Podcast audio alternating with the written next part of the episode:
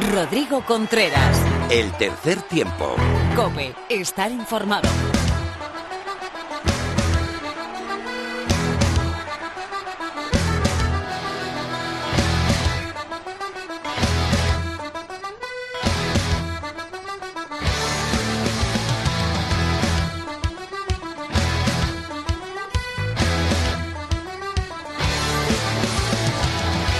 ¿Qué tal? Bienvenido al tercer tiempo. Aquí comienza nuestro programa 181 en el que José Antonio Barrio Junque, seleccionador nacional de las Leonas del 15, tendrá total protagonismo junto con toda la actualidad en la final, por supuesto, de la Liga Heineken entre el Brac, eso entre Pinares y el Silverstone, El Salvador ese ascenso a la Liga Heineken, esa promoción de la Liga Iberdrola y por supuesto la Champions y la Challenge Cup que tienen nuevos eh, campeones.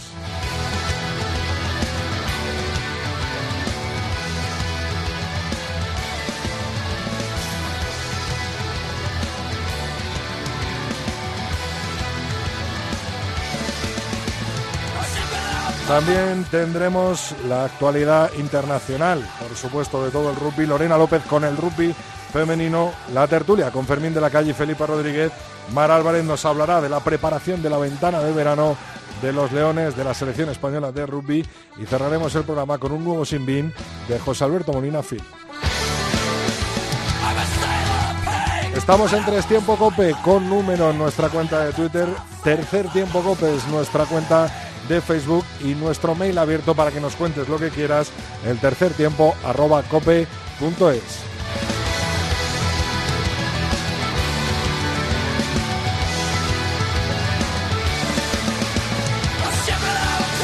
A los mandos técnicos Antonio Bravo y Jorge Zarza, así que empezamos cuando queráis, chicos. Rodrigo Contreras. El tercer tiempo. Cope, estar informado.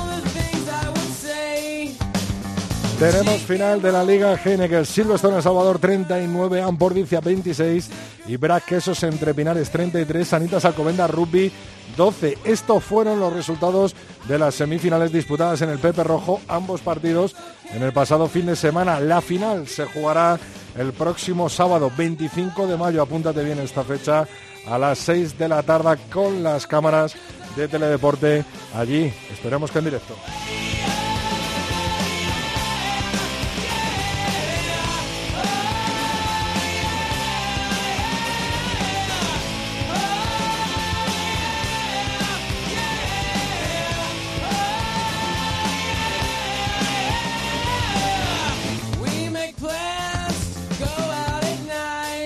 En la fase de ascenso a la Liga Heineken toma ventaja a los sevillanos del Ciencias. 15-22 fue el resultado en la Albericia ante el Batco Rugby. La vuelta se jugará este próximo 19 de mayo, este fin de semana a las 12 y media, en el Estadio de la Cartuja de Sevilla, Ciencias de Sevilla, Batco Rugby, por una plaza de ascenso directo en la Liga Heineken.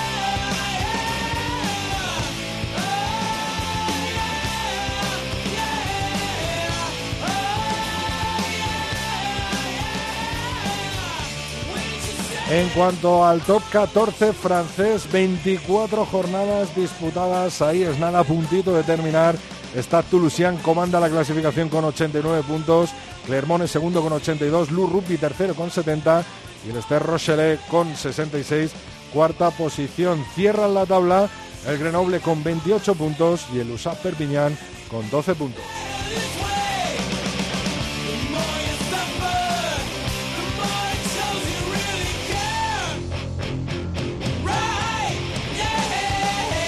Nos vamos hasta la segunda categoría del rugby francés. Se disputaron los cuartos de final. Bayon 32, Uson Herbers 26 y Vance 50 contra el Mont de Marsan 10 puntos. De esta manera, las semifinales quedan encuadradas en la siguiente manera para este fin de semana. Olloné contra el Bayón el sábado 18 de mayo a las seis y media de la tarde y el domingo 19 de mayo Brief contra Pans a las dos y cuarto.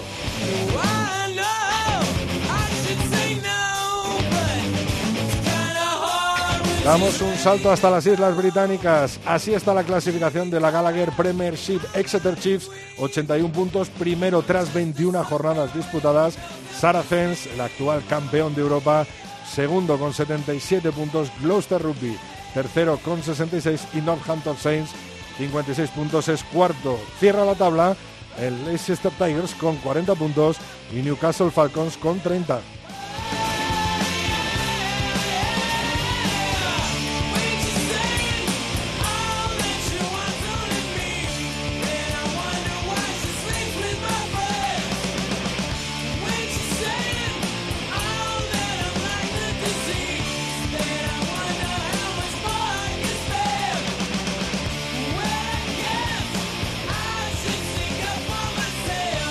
Este fin de semana vuelven los enfrentamientos en la Guinness Pro 14 Glasgow Warriors contra Ulster. Será el 17 de mayo a las 20.35 y el 18 de mayo dos partidos. Leicester Rugby contra Master Rugby a las 3 y media de la tarde y Ospreys contra los Scarlets a las 20.45.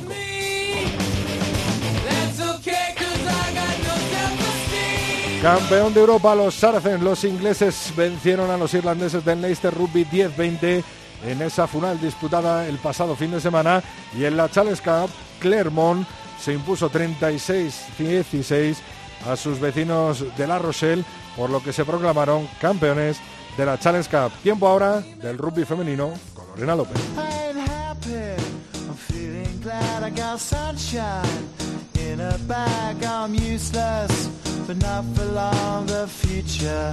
Is coming on. I ain't happy.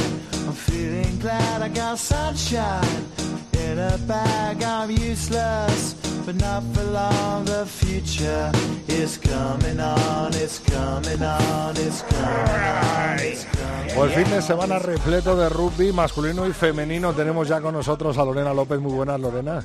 Muy buenas, Rodri. Qué gran torneo de las chicas de Pedro de Matías en Canadá, ¿eh? Pues sí, parece que, han vuelto a encontrar ese juego y de hecho han igualado en Canadá su mejor actuación del año, que fue la de Sydney, y han quedado en esa octava posición que, que supone seis valiosos puntos de cara a la lucha por la permanencia en el circuito mundial que tienen, pues como hemos encontrado ya con Fiji y con China, que de momento siguen estando por encima. Y lo que decíamos, parece que han encontrado su juego mm, otra vez en Lansford y de hecho han vuelto a mirar tú a tú a grandes eh, potencias del rugby femenino del, del Seven, como son las, las chicas de los All Blacks. En la fase de grupos, las Leonas eh, se quedaron muy cerquita de ganar a Estados Unidos eh, por ese 21-12 y, de hecho, estuvieron también a punto de hacerlo con, frente a Francia 19-17, pero la primera victoria llegó que además llegó en forma de revancha ante Fiji 14-21, que sirvió para ganarse un puesto en los cuartos de final de oro.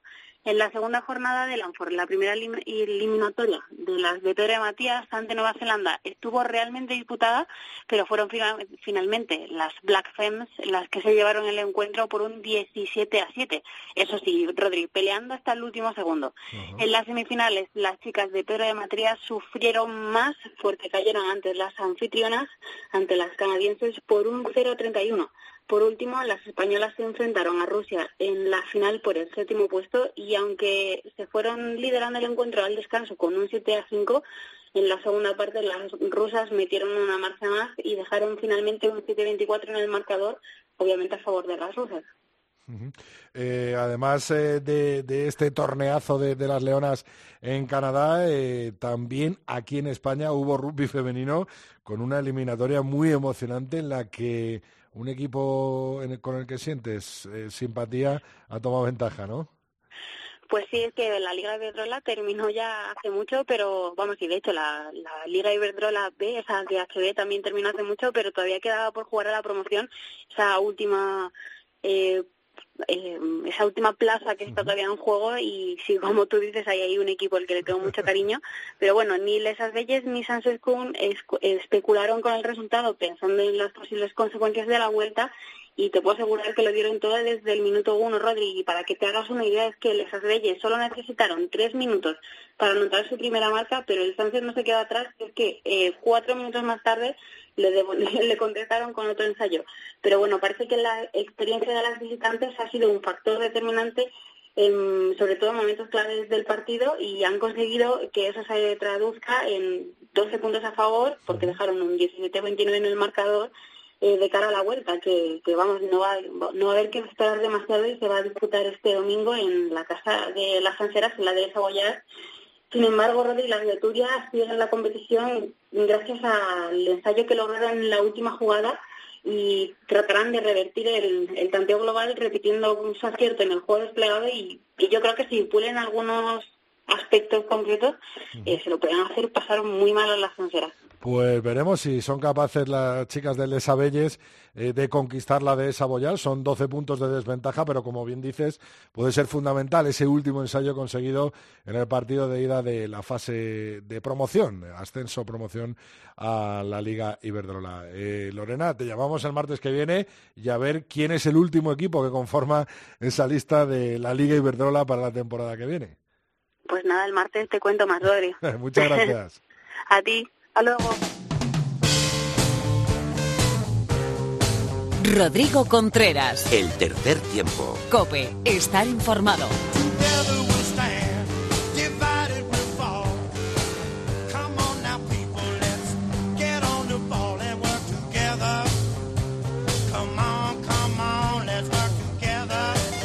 Hoy en el tercer tiempo de la cadena COPE nos acompaña en versión extendida el seleccionador nacional de las Leonas del 15, José Antonio Barrio.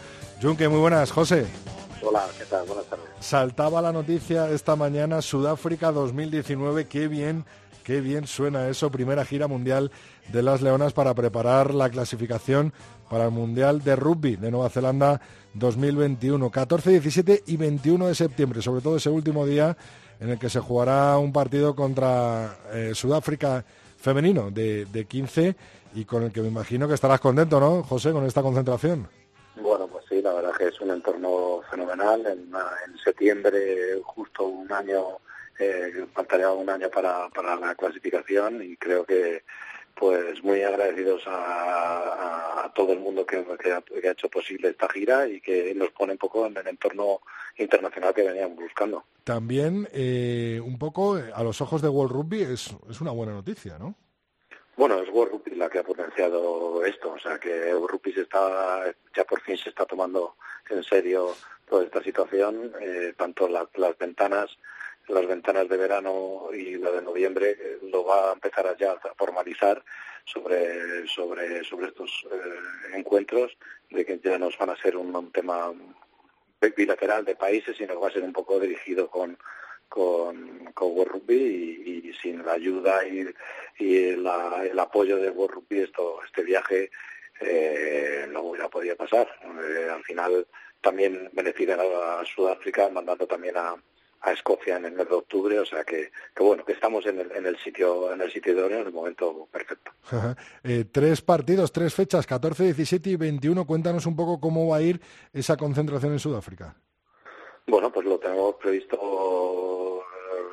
que es al final lo que sí que tuvimos una reunión con, con, con World lo que nos sacó fue realmente que lo, uno de, las, de los problemas que teníamos o, que detectamos y que detectamos y que ellos coincidían era nuestra la falta de competiciones de partidos de nivel y bueno, pues eh, es interesante que en, que en, una semana tengamos tres partidos de ese nivel, o sea, de, no sé si de menos a más, porque el primero va a ser un va a ser también una especie de Sudáfrica, pero sin que sea a test match, sino contar para los puntos del ranking, para que luego el miércoles en, contra un equipo provincial en el que podemos ver también jugadoras nuestras nuevas y luego como, como final eh, ese partido, ese test match eh, en, por Elizabeth con en una situación de primer partido internacional importante del año o de la temporada que nos va a llevar hasta, hasta la clasificación.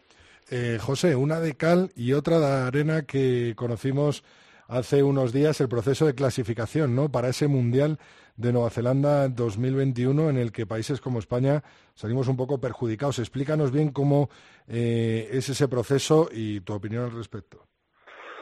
Bueno, pues me parece bastante injusta, sobre todo, en resumen. Eh, hemos logrado la justicia de que al final el Naciones no de plazas, pero resulta que Europa ha perdido una plaza eh, seguro en, perjuicio de una plaza para Fiji, una plaza más para Oceanía, que, al final ya tiene Australia y Nueva Zelanda como, como representantes, con lo cual eh, podían haber hecho perfectamente que esa plaza más hubiera jugado la repesca mundial que se va a jugar eh, con los con el perdedor de la de la final del, de este campeonato de Europa entonces bueno más eh, vamos a tener la mejor preparación que nunca pero en, el, en la clasificación más difícil que nunca porque se van a quedar dos dos dos selecciones se van a quedar fuera del entorno pues eso de Italia eh, Escocia España o Irlanda dos de esas van fuera.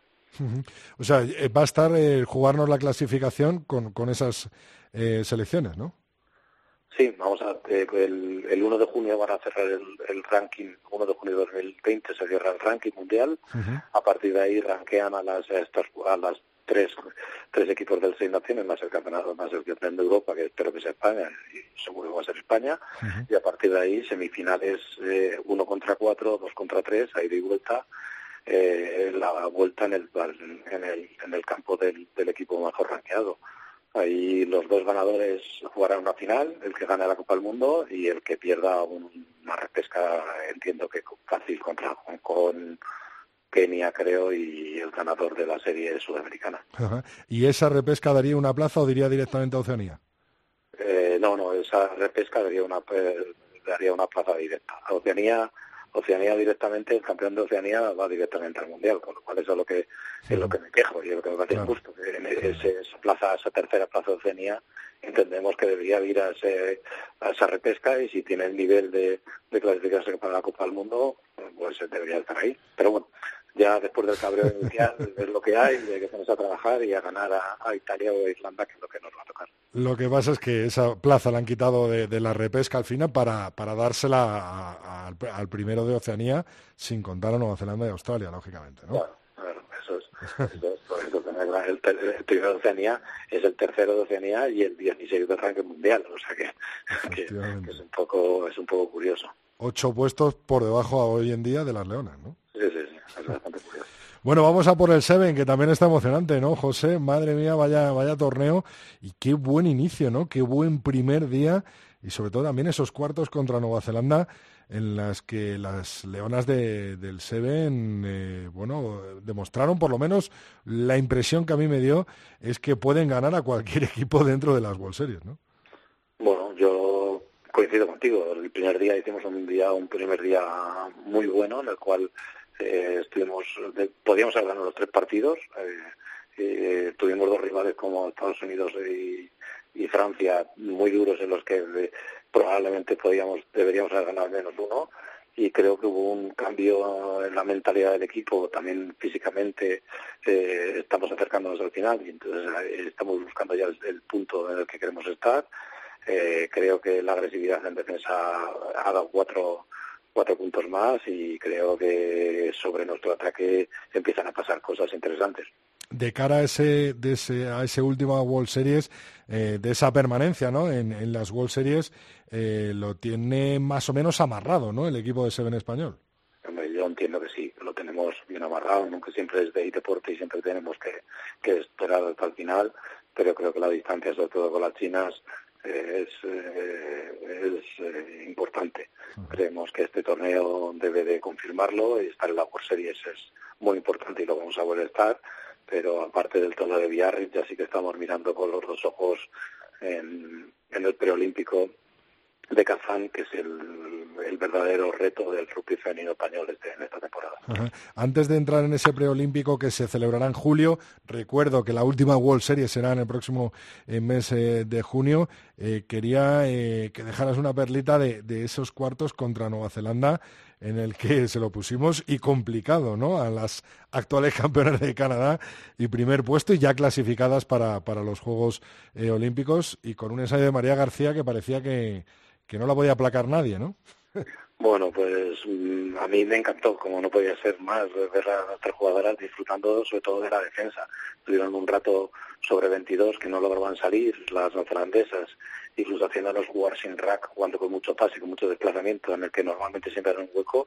Nuestras jugadoras no fallaron ninguna de esas situaciones y, estaban en una situación de ganar el partido. Vamos, el, el ensayo de María García eh, fue la verdad que eh, sobre sobre un entorno de evasión eh, que la pone en un, en un nivel muy interesante y, bueno hubo ciertos momentos estaba convencido que que, podíamos ganar y me estaba recordando el partido de, de que les ganamos en, en Londres hace años y que tenía cosas muy parecidas y muy, parejos ahí en ese partido.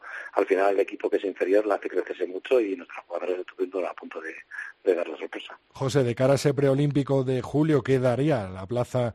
Eh, la hipotética plaza a las Leonas del Seven para los próximos Juegos Olímpicos, eh, grandes huesos duros de roer, como por ejemplo la propia Francia, que la tuvimos a tiro en Canadá, eh, o Inglaterra o Irlanda, ¿no? O la propia Rusia también, ¿no? que nos ganó en este torneo. Bueno, sí, pues, pues, si quieres lo que hacemos es volver a recordar el partido de Nueva Zelanda y si tenemos ese cambio de, por ejemplo, la, el placaje de Anne cuando entra cortando a la defensa y tumba a una neozelandesa, yo creo que con nuestra actitud podemos hacer cualquier cosa. Pero no te descanto que es más difícil que el otro, decir, el anterior ciclo, primero porque hemos encontrado a una Irlanda más, más dura, que es un rival más, Segundo, porque no ha habido ningún país que se haya clasificado entre las cuatro primeras como se clasificó la otra vez el Reino Unido. Y entonces tenemos a todas las europeas ahí. Y bueno, y tenemos también a las rusas que, que, que, yo las veo ganables, pero que sigue siendo una, un, equipo muy duro. El problema también además que digamos que Inglaterra lleva un año regular, pero han renacido y ya es otro equipo peligroso, con lo cual de esos de esos cinco equipos, eh, dos se van a quedar fuera ya de la carrera de, de los Juegos de este año, con lo cual es un buen reto. Pues hablaremos del preolímpico, por supuesto, cuando llegue la fecha en el mes de julio. Hablaremos también de esa última eh, World Series en la que esperamos ya cerrar y sellar esa permanencia en, la élite del Rugby 7 eh, mundial. Y, por supuesto, que hablaremos del 15, de esa concentración en Sudáfrica, de esa preparación para el próximo Mundial de 2021 en Nueva Zelanda y de los eh, planes para la temporada que viene. Hemos conocido el primero en el mes de septiembre, pero con José Antonio Barrio, seleccionador nacional, lo iremos analizando poco a poco según vayan saliendo. Muchas gracias, José. Muchas gracias a vosotros. Rodrigo Contreras. El tercer tiempo. Cope, estar informado.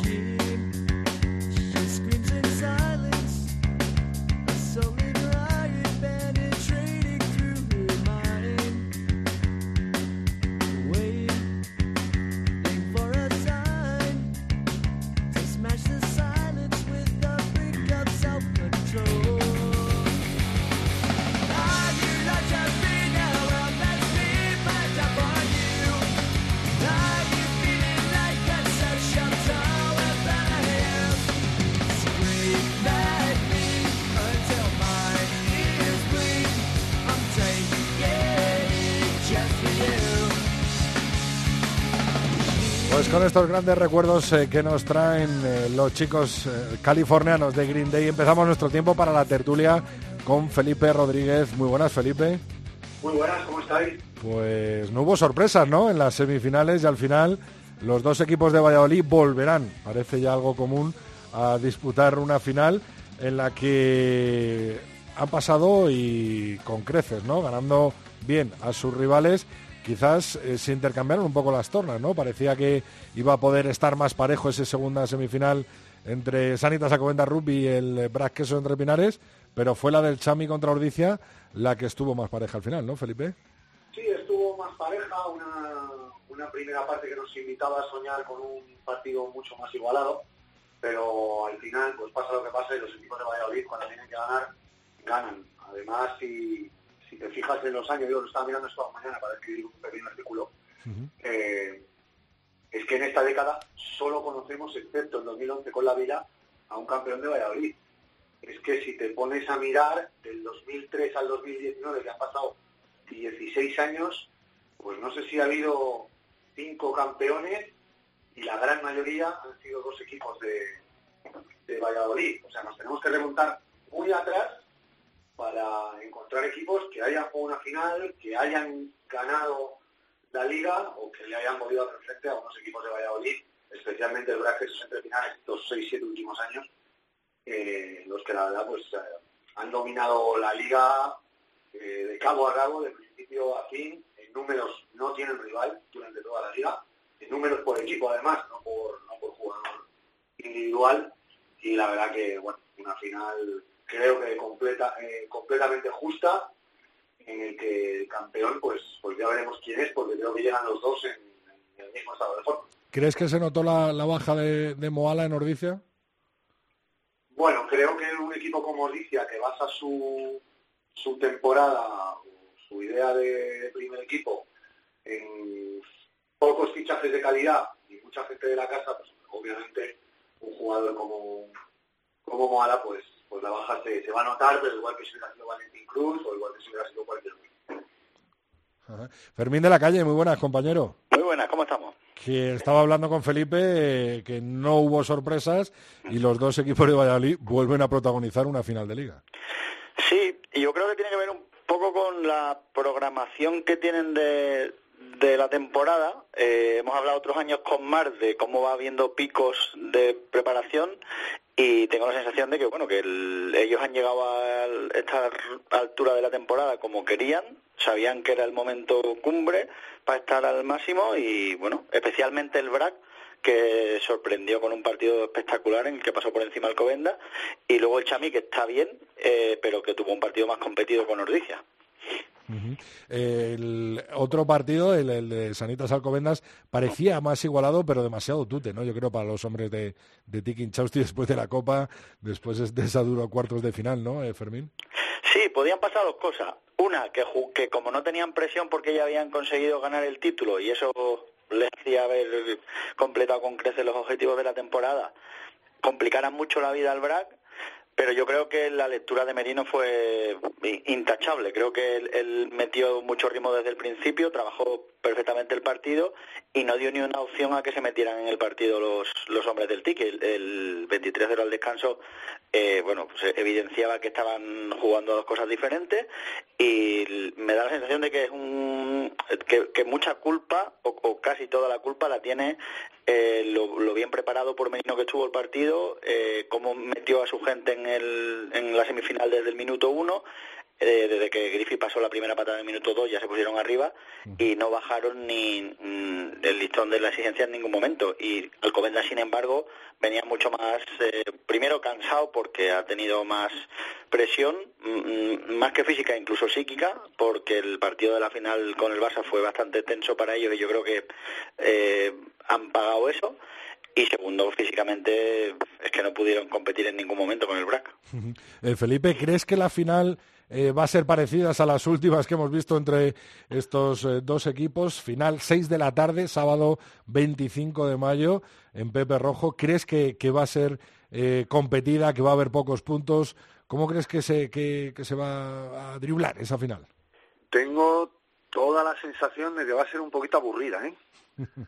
tengo toda la sensación de que va a ser un poco aburrida, en el sentido, para el aficionado, seguramente para los entrenadores no. Eh, tengo la sensación de que va a ser una final a pocos puntos, eh, y sí, como, como, las, como las anteriores. Además, me imagino que los dos, por lo menos al principio, ¿eh? saldrán con más miedo a, a, perder que a ganar. Con lo cual, pues yo creo que, que sí, que al final eso va a incidir en el, en el espectáculo para mal, aunque bueno, igual para el rugby de los entrenadores y para su corazón incidirá para bien. Pero yo creo que llegan en un momento, en un pico de forma tan, tan igualado ambos equipos, porque a lo mejor podíamos ver al BRAC un poco por debajo después de los últimos partidos, después de aquel partido que perdía en Alcobendas o el que empataba en Guernica, pero ha sido coger a Alcobendas, que viene de ganar la final de Copa, aunque como bien dice Fermín, la verdad que era una exigencia demasiado alta en lo psíquico, eh, yo creo que, que la verdad que, que, el BRAC ha dicho aquí estamos y vamos que va a pasar cualquier cosa y de hecho yo les doy como favoritos, al menos por los títulos que tienen estos últimos años. El, lo hemos hablado aquí en alguna ocasión, Fermín, el equipo que no gane eh, va a ser una temporada un poco regulera, ¿no? Eh, sí, bueno, el, el, el, Chami empezó bien la temporada con ganando la Supercopa. Eh, yo creo que apostaron por arrancar fuerte porque además la primera jornada fue un derby y ya lo ganaron también. Pero es verdad que es como acabas la temporada y claro, al, al, no haber ganado la Copa ninguno de ellos, sino que la ha ganado otro equipo, eh, se agarran un poco a, la liga y, y evidentemente entre comillas, están obligados a ganarla los dos, porque las plantillas que tienen y el presupuesto que tienen es de equipos que tienen que optar a ganar la liga. Eh, yo creo que sería un poco más mmm, fiasco, entre comillas, para Brack que para Chami, pero también creo que el Chami, eh, entre comillas, necesita esta liga porque lleva tiempo persiguiendo. Mmm, recuperar el cetro y bueno ha sido líder de la fase regular y, y tiene muchísimos refuerzos este año para este objetivo. Eh, Felipe, en el campo, ¿cuáles eh, crees que son las claves? Yo tengo una clarísima, es Chris Eaton, con él o sin él, el Brack cambia, pero ¿cuáles son las claves que vamos a ver dentro del campo? Hombre, las claves que, vamos a ver o que va, o que creo que va a intentar imponer El Salvador, es que se intentará imponer en las formaciones fijas, intentando sobre todo ganar las propias, obviamente, pero también intentando sobreponerse al rival, porque últimamente la melé del, del BRAC parece que se les atraganta y ahí va, va a haber mucho partido.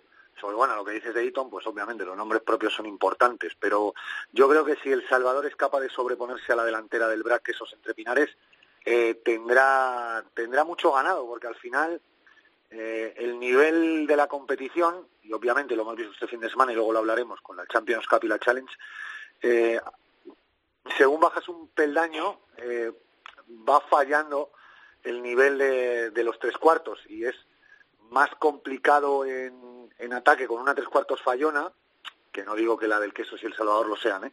Pero es más complicado abrir distancias con una tres cuartos fallona que con una que no lo es. Con lo cual yo creo que, que va a estar ahí, va a estar en saber si el, si el Salvador se puede imponer en sus formaciones fijas, eh, robar alguna de las contrarias y sobre todo en lo que vosotros decís breakdown, en el punto de contacto, eh, yo creo que ahí va a estar medio partido mucho más allá del nombre de, de Eaton, de Paila en El Salvador o de cualquier otro. Eh, Fermín, pon, pon, la puntilla, Paila en el BRAC, Felipe.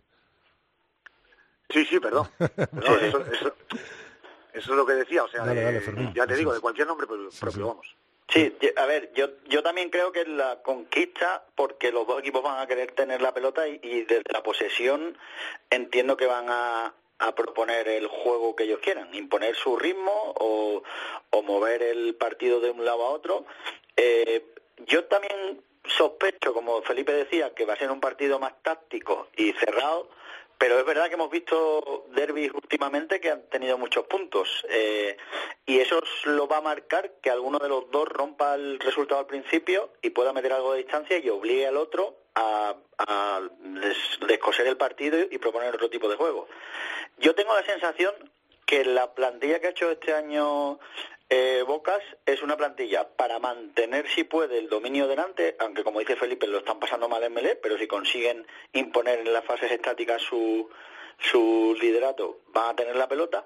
Y especialmente creo que atrás han fichado a mucha gente isleña, es donde van a intentar eh, ganar el, el título. Eh, vamos a ver si todos estos fichajes de medio polinesios y tal son capaces de imponer su juego cuando tengan la pelota. Si son capaces, pues igual hablamos de que el Chami al final celebra el título y si no son capaces, pues veremos si Paila y toda la gente de delante del BRAC han podido con ellos. Para cerrar el tema de Liga Heineken, eh, Felipe, eh, parece que se nos viene un nuevo equipo en la División de Honor, en la Liga Heineken.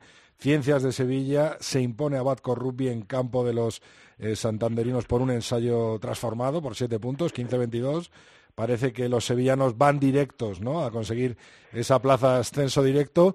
Eh, quería preguntaros los dos equipos que creéis que van a conformar la próxima temporada de la Liga Heineken, si van a ser Ciencias y Batco, Ciencias La Vila, La Vila Batco, eh, Felipe. Pues que entre todos hemos querido matar al Batco y ellos solo nos han muerto. O sea que todavía siguen vivos, ¿no? No le hemos dado de favoritos nunca. Es cierto que han perdido en su campo de siete puntos y ya me parece complicado viajar de Santander a Sevilla y darle la vuelta a ese resultado, pero es posible. O sea, no estamos hablando de ninguna diferencia muy rara. Yo creo que el Ciencias va a estar en División de Honor, le doy como favorito y creo que Vasco, eh, las posibilidades de Vasco para estar en División de Honor pasan por, por darle la vuelta a ese resultado. Creo que contra la Vila, si es que se llega a enfrentar y no le da la vuelta al, resultado en Sevilla, no va a poder ganar. Fermín. Pienso igual. Creo que el Ciencia se, supo mm, reponer de la derrota con Quecho en su momento y le dio la vuelta, remontando en Sevilla, eh, y ahora creo que son superiores a, a Vasco. Eh, con Ciencias pasa lo de siempre. Eh, subirá a División de Honor y tendrá el mismo problema que tiene siempre, que es que el 70% de su presupuesto va a ser para viajes y lo acaba matando mucho la distancia y la distribución de la División de Honor. Eh, porque ese dinero que tendrían para fondo de banquillo, que este año ha sido clave para que estén donde están ahora, el año que viene no podrá ser tan utilizado en eso y tendrán que gastárselo más en, viajes. Pero bueno, merecidamente yo creo que pueden llegar a, División de Honor. Y el otro pienso igual. Eh, me, da la sensación que muchas veces la distancia ya es importante entre División de Honor y División de Honor B, pero todavía la hace más importante que llegan muy machacados de todos los partidos de playoff que tienen y la Vila les va a estar esperando más fresco. Leicester 10, Saracens 20 y Clermont 36. La Rochelle 16. Eh, ¿Pensabas que iban a quedar así, Felipe? Hombre, yo pensé que Clermont, como, como el Atleti, iba a perder en la final, pero no, no ha sido así. El Atleti, lleva, el Atleti lleva unas cuantas UEFAs, podemos decir, ¿no? Eh, sí, algunas cuantas UEFAs. Sí, Clermont también lleva dos o tres. No sé si dos o tres. Lo tenía por ahí apuntado para decírtelo y dejarte mal.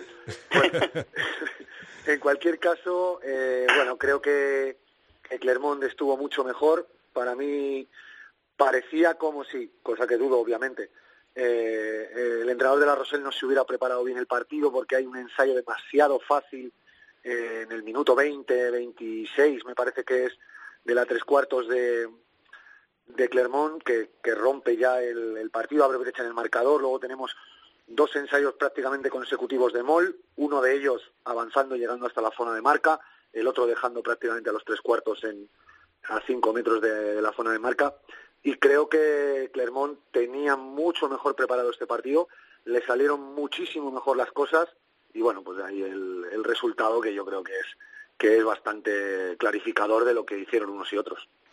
eh, Fermín, dale a la challenge, luego vamos con eh, eh, Sí, yo, a ver, igual, yo, creo que Clermont es un equipo de champion que, eh, que se va a arrepentir toda la vida de haber perdido las finales que perdió, porque fue su momento y ahora Creo que siendo un equipo de Champions está un escalón por debajo de los mm, Saracens, Leinster, Toulouse y alguno más que anda por ahí, pero que es superior a casi todos los equipos que hay en la Challenge. Eh, además tienen experiencia con las finales, muchas perdidas pero bueno, la Challenge es precisamente el único trofeo en el que pueden contar que han ganado más o menos con, con cierta regularidad, porque han ganado tres, ganaron la liga en 2010 después de perder diez ligas seguidas históricamente, pero vamos, un equipo que tiene a gente como, pues eso, a Leilo, Parrat y tiene mucha gente delante que sabe de qué va esto, entonces, para mí eran favoritos pese al gafe que les persigue, y como decía Felipe, es que dio la sensación que fue hasta fácil, que es curioso.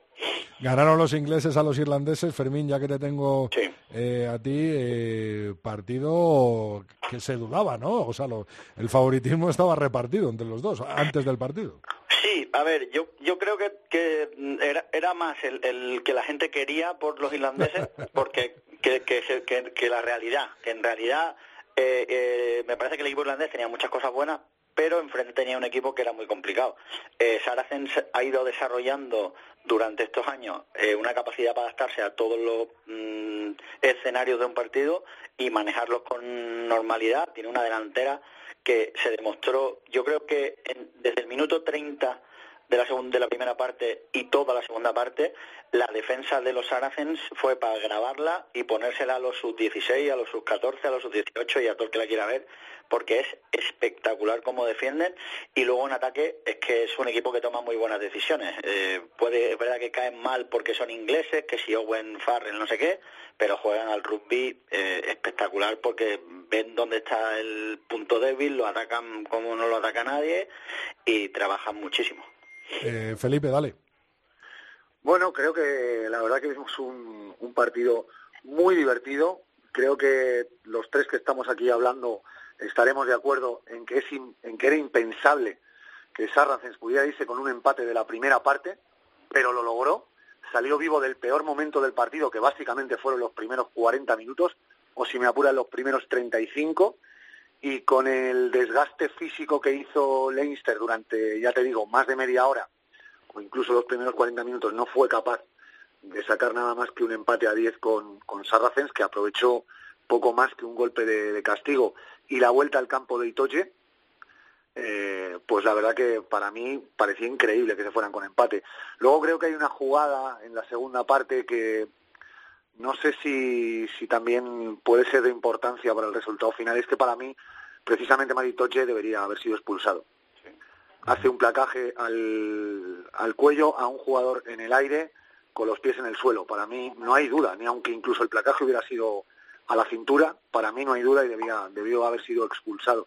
En cualquier caso, creo que Sarracens es merecedor de este cetro europeo con un juego en la línea de tres cuartos como, como hacía mucho tiempo que no se veía. Hablo por toda la temporada, ¿eh? no solo por este partido. La verdad, con un Lofovsky tremendo, un Alex Good superior, que después de las fotos que se han visto por ahí pasa a ser mi ídolo además de deportivo social también. Eh, y creo que es un merecedor impresionante el equipo de, de Sarracens de, este de este trofeo europeo con un Billy Winipola excelso, bueno, con cambiando los dos pilares o los tres pilares en la primera parte, sabiendo hacerlo todo bien y la verdad que yo creo que que tuvo su oportunidad Leinster en la primera parte, no la aprovechó y al final se acabó el partido prácticamente en la segunda. Felipe, ¿a ti te hubieran pillado en la foto 24 horas después vestido igual? No sé si vestido igual, 24 horas después seguro. 24 horas después seguro. No sé si vestido igual porque por ahí andaría María que me diría, anda, dúchate guarro y, haces lo que quieras después. Pero, pero sí, 24 horas después es posible. Oye, Fermín, ¿por qué eh, se les tiene, yo creo, dentro de un poco del aficionado español, se les tiene como cierta manía a los jugadores ingleses, ¿no? Farrell y Toye, todo, un poco al núcleo de, bueno, Good, ¿no? Good pero, pero se les tiene un poco de, de tirria, ¿no? Sí, se les tiene un poco, a ver, tienen ese punto arrogante y duro, y pero bueno, también somos muy hipócritas, joder, porque luego hablamos mucho de que echamos de menos el rugby antiguo, que si con los flankers psicópatas, que como se pegaba antes no se pega ahora y tal, y sin embargo aparece un 10 que es duro como un leño como Farrell, que a veces se le va porque mete ese shoulder que no son placajes, que son de rugby league casi y tal, y, y, la gente le tiene bastante cruzado. A mí me da la sensación de que es porque son ingleses y todos sabemos que la gente em, empatiza más con los mm, irlandeses, con los galeses, con tal, pero eh, a ver, y es que jugadores de ese tipo ha habido siempre y además que siga habiendo, porque el, parte de la gracia del rugby es que no solo haya juego, que también haya piques entre jugadores, que haya gente que tenga cuentas pendientes y se las ajusten en partidos de este tipo. A mí esas cosas sí me gustan. Me ha extrañado que Felipe no dijera que es la eh, tercera champion de cuatro de los Aracen como las del Madrid, pero bueno. sí, bueno, mira, que en España somos pobres hasta para eso, ¿sabes? O sea, no caen ni los galeses y los escoceses, tú fíjate. Somos pobres hasta para eso. Y sí, efectivamente eh, el equipo de la capital, en este caso londinense, se ha llevado tres Champions de cuatro. Oye, Felipe, recupera enteros entonces eh, la selección inglesa, ¿no? De cara, de cara al mundial con esta victoria de los Saracens, ¿no? Hombre, vamos, yo creo que eso lo veremos en la, la ventana de junio. No sé si, si, si veremos muchas cosas o no ya, porque antes veíamos unas ventanas y unos seis naciones espectaculares antes del mundial y ahora parece que todo el mundo se cuida de no de no tener de no tener problemas, de no tener lesiones. Eh, la verdad que yo creo que la selección inglesa es complicado que lo que no haya hecho ya eh, hacerlo ahora. Así que yo no sé si la delantera, pero seguramente me llevo a los tres cuartos de de, de enteros para no para no tener problemas. Y al 8, de blanco. Sí, sí, aparte al 8, al 1 y alguno, más. Eh, Fermín, ahora que ha sacado la ventana de verano, la que es la que atrae mucho es la de los Leones, ¿no? Bueno, sí, porque además hay, hay un equipo que, que yo creo que nos llama mucho. mucho la ventana de verano de los Leones. A, mí, a mí por, a mí me atrae porque me, ¿eh? tengo curiosidad por ver a Brasil y su famosa melé. de la que se habla tanto. Luego Uruguay está creciendo, a ver, no, no, se lo decía Felipe en una entrevista en 22 Santi, él esperaba una ventana de, más exigente en cuanto a rivales, pero a mí me, produce curiosidad ver a, especialmente a la melé de los, de los brasileños, a ver si es lo que dicen o lo que vemos en YouTube en los highlights, y Uruguay, bueno, pues estará creciendo y poco más. Ahí sí que no creo que que haya más, más que ver, pero vamos, me, me, me, produce más curiosidad ver quién va de España y, cómo va a solventar eh, baja ya de gente que, se, que ha dejado los leones y gente joven que tiene que dar paso para adelante. Mm, Felipe, pon la puntilla. Sobre la ventana de verano de los leones. Sí. Pues bueno, que tenemos que ganar fácil a Brasil y a Chile, porque son equipos del Tier 3 y según lo que ha prometido el seleccionador, tenemos que ganar a todos los equipos del Tier 3. Por tanto, hay que ganar fácil eh, y, y para cumplir con ese reto de ganar el 50% del Tier 2, pues hay que ganar a la mundialista Uruguay. Con lo cual, más fácil no te lo puedo, o más sencillo no te lo puedo explicar. 3 de 3, ¿no? Más que los Saracens. Para mí, exactamente, para mí, para mí es verdad, es una ventana que según se supone que estamos nosotros y según se supone que están ellos, pues no es de mucho nivel para nosotros, más allá del partido de Uruguay, que lo podemos ganar o perder, estaríamos en el 50% más o menos, igual aunque lo perdiéramos. Pero bueno, si el seleccionador lo dice, pues qué voy a decir yo, ¿no? Si estamos hablando de equipos del Tier 3, si de tres partidos jugamos dos contra equipos del Tier 3, pues creo que no es una buena ventana para España. Lo único bueno que es, que es fuera, eh, bajará nuestro nivel y nos medirá en ese sentido. Pero por lo demás, sinceramente, yo no le veo ningún atractivo. A priori, ¿eh? Luego igual, pues vamos a ver, vemos la Mele de Brasil, o vemos un estadio en Santiago lleno con un Chile que la verdad que está haciendo un rugby que a mí me está encantando y hablo tanto a 7 como a, como a 15, igual luego vemos otra cosa. Pero yo ahora mismo sobre el papel, yo creo que no es una buena ventana para España. Ahora bien, si me lo hubieran dicho esto el año pasado, estaría mucho más cabreado. Pero es cierto que la cosa ha cambiado mucho y ya equipos como Brasil y equipos como Chile son capaces de ganar a potencias que hace tiempo tenían muy lejos. Bueno, pues lo dijo Santi Santos, un alcalaíno y un poco lo refrenda Felipe González, otro Felipe González, Felipe pues ya me gustaría, Rodríguez. Ya me gustaría. Muchísimas gracias, Fermín, Felipe. Nos un, Abrazo. un abrazo. grande.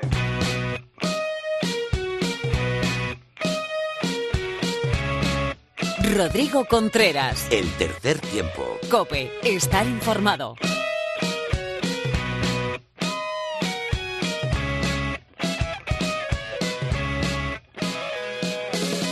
Se acerca el mes de junio y se acerca esa gira de tres partidos de los Leones por Sudamérica, Chile, Brasil y Uruguay. Serán nuestros tres rivales y me ha parecido interesante preguntarle a nuestra compañera, a nuestra amiga Mar Álvarez. Muy buenas, Mar.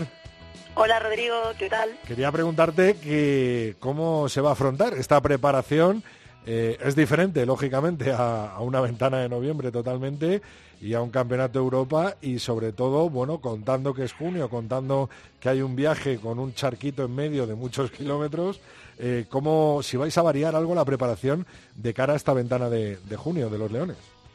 Sí, lo que hemos preparado es con respecto a noviembre y con respecto a la estructura que usamos en noviembre y en nuestra competición de febrero y marzo, es que vamos a hacer muchas menos sesiones en el cómputo general de, la semana.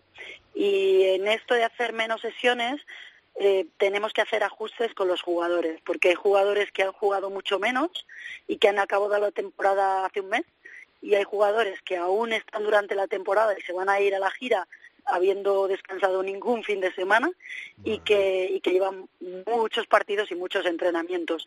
Entonces, un poco nuestra propuesta es eh, reducir la carga general de, del equipo y luego hacer adaptaciones individuales, quitándole algunos, algunas sesiones y dándole extras a los que llevan más tiempo fuera de, fuera de los campos y, con menos competiciones. Eh, jugadores, eh, ¿qué te refieres? Como por ejemplo pueden ser los jugadores tanto de Brack como del Chami, que han llegado a la final y que después de la final ya os concentráis, ¿no? Eso es, eh, la final es el sábado y el jueves empieza la concentración. El jueves siguiente empieza eh, la concentración. Primero me imagino que tendrás que analizar cómo llega cada uno, ¿no? Porque después del tute de toda la temporada... Eh, los chicos de Santander ya llevan tres semanas entrenando ya la preparación para, para esta gira. Entonces, bueno, pues así tenemos varios casos, o chicos que juegan en Francia, pues también acabaron, eh, por ejemplo, Tommy ha acabado hace una semana y también ya está preparándolo por otro lado. Entonces, bueno, pues tenemos diferentes casos y lo que hemos preparado es eso, una estructura común a todos de la que podamos meter y sacar cosas el Mar, estos jugadores, tanto de, por ejemplo, de Independiente de Santander como de Tommy Munilla, eh, ¿lo hacen ellos específico? ¿Les mandas tú un trabajo? ¿Cómo es un poco esa preparación de los que ya están? un trabajo y tienen la suerte de que en ambos casos pues tienen profesionales que les pueden adaptar el trabajo que les propongo pues a su material que tienen allí, a las instalaciones y a cosas que van surgiendo pues si tiene una molestia pues le adaptan eh, un ejercicio que lo puedo hacer de, de tal modo pues lo hacemos de otro. Entonces en el caso de los chicos de de Santander tiene muy buen preparador físico y en el caso de Tommy pues está con Manu Sillero que también es muy buen preparador físico. Eh, Mar, eh, luego el viaje, tantos kilómetros, me imagino que tendréis un periodo de adaptación allí, ¿no? De varios días, pero también un poco el cambio, ¿no? De tierra, el cambio hasta de agua, ¿no? Puede influir. El cambio de estación, aunque no es muy exagerado el clima que nos vamos a encontrar, pero es cambio de estación que lo vamos a notar, eh, cambio de hábitos horarios que vamos a tener los primeros días. Y bueno, entonces nuestra propuesta es la, la semana la semana de Madrid de Guadalajara vamos a trabajar bastante más, la semana de, de Brasil mm, va a ser más floja, la semana de Chile subimos un poquito la carga. Y la semana de Uruguay ya es muy poquita carga. Bueno, pues vamos a ver qué tal, qué tal se nos da ese mes de junio, esos tres partidos importantes para seguir la preparación del 15 de León, por supuesto, y para seguir eh, poniendo una piedrita más en el camino. Mar, también te veremos en el campus de los All Blacks, ¿no? Sí, eso es.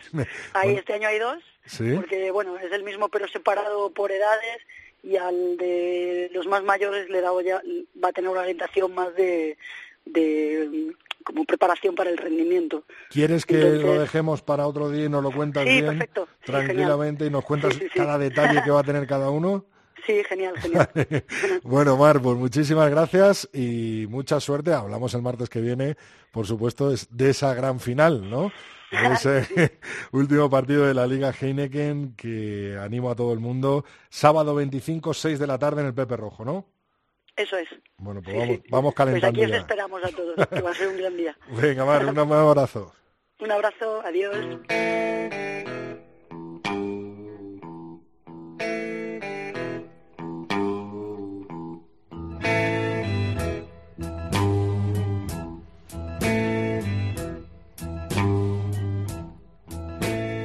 I had a friend one time.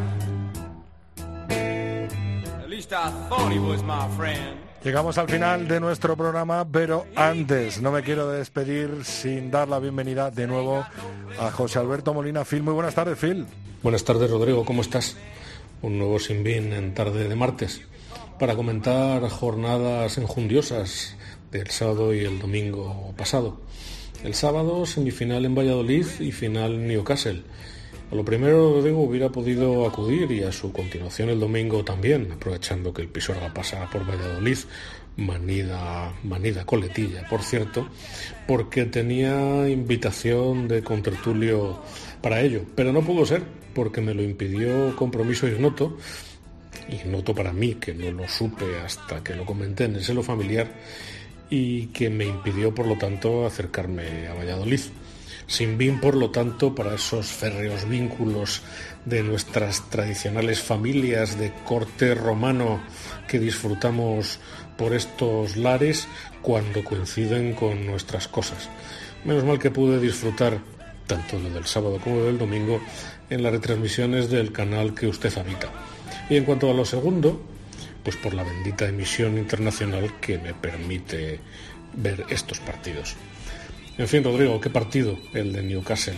Lo otro ya lo comentaremos cuando tengamos ocasión. Porque en ese partido en el que se las prometían muy felices los azules de Leicester durante por lo menos 30 minutos, dominando Furlong, Healy o Shane O'Brien o el infinito Toner. Pero no, Rodrigo, esto fue un espejismo.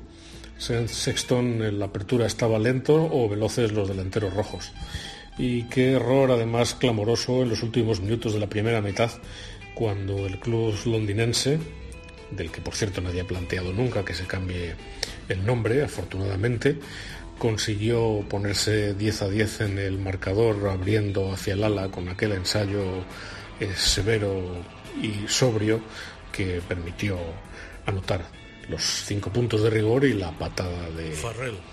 Luego una tormenta, Rodrigo, durante la segunda parte. Sangre y fuego por doquier. Sangre la que bulló en los eh, sistemas circulatorios de los delanteros rojos. Y fuego, naturalmente, por la velocidad de ejecución de todo lance que desarboló a la cautelosa defensa del rival irlandés.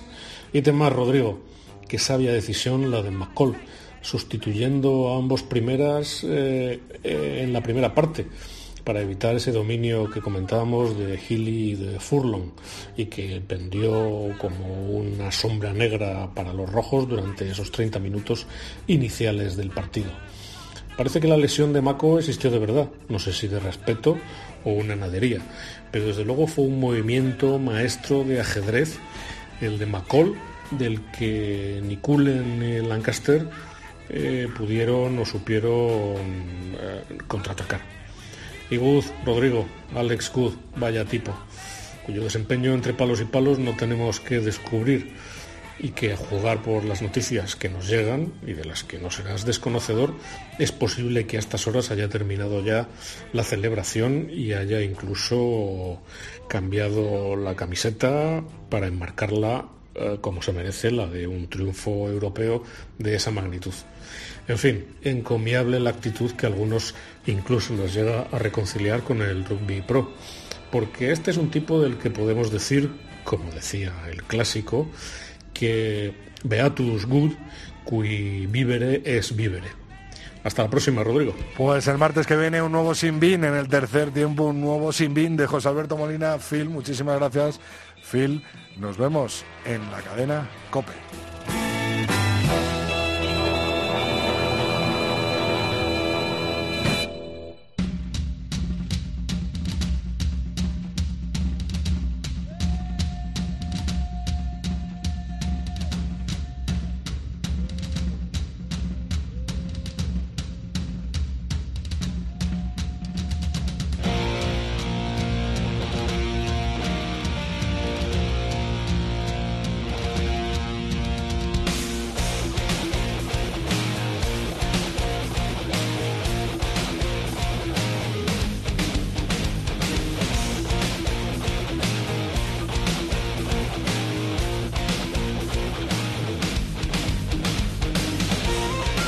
Vamos a ir poniendo la quinta final a este capítulo 181 del tercer tiempo. Antes te recuerdo que estamos en Twitter como Tres Tiempo Cope con número que nuestra cuenta de Facebook es Tercer Tiempo Cope y nuestro email está abierto para cualquier ruego, sugerencia, crítica, lo que quieras escribirnos en el tercer tiempo arroba cope.es.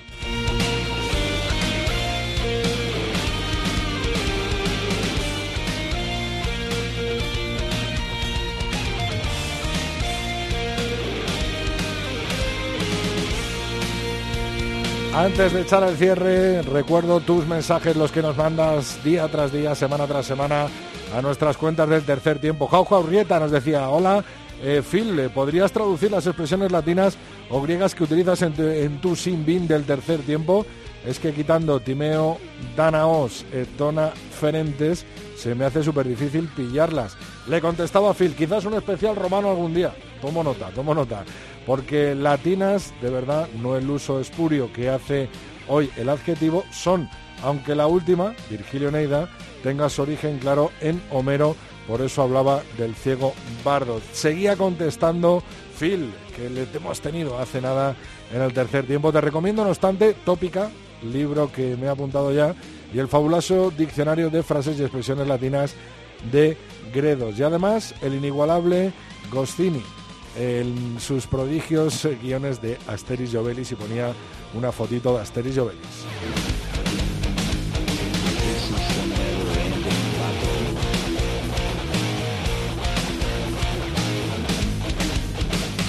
Espero expectante el análisis de los partidos nacionales y de las finales europeas eh, y pregunta qué les parece la táctica de Saracens de dos aperturas y otro jugador de medio apertura.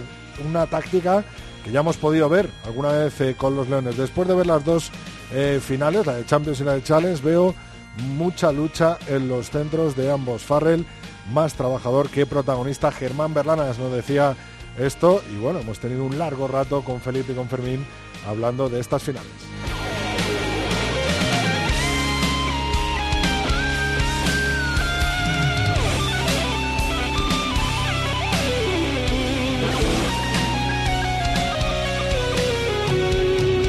Y este fin de semana vuelve el rugby, vuelve el ascenso a la Liga Heineken, vuelve la promoción de la Liga Iberdrola y mucho, mucho oval. Así que estate muy atento a nuestras redes sociales que te iremos informando de toda la actualidad del rugby. El martes que viene te espero en cope.es en un nuevo tercer tiempo de cope. Rodrigo Contreras. El tercer tiempo. Cope. Estar informado.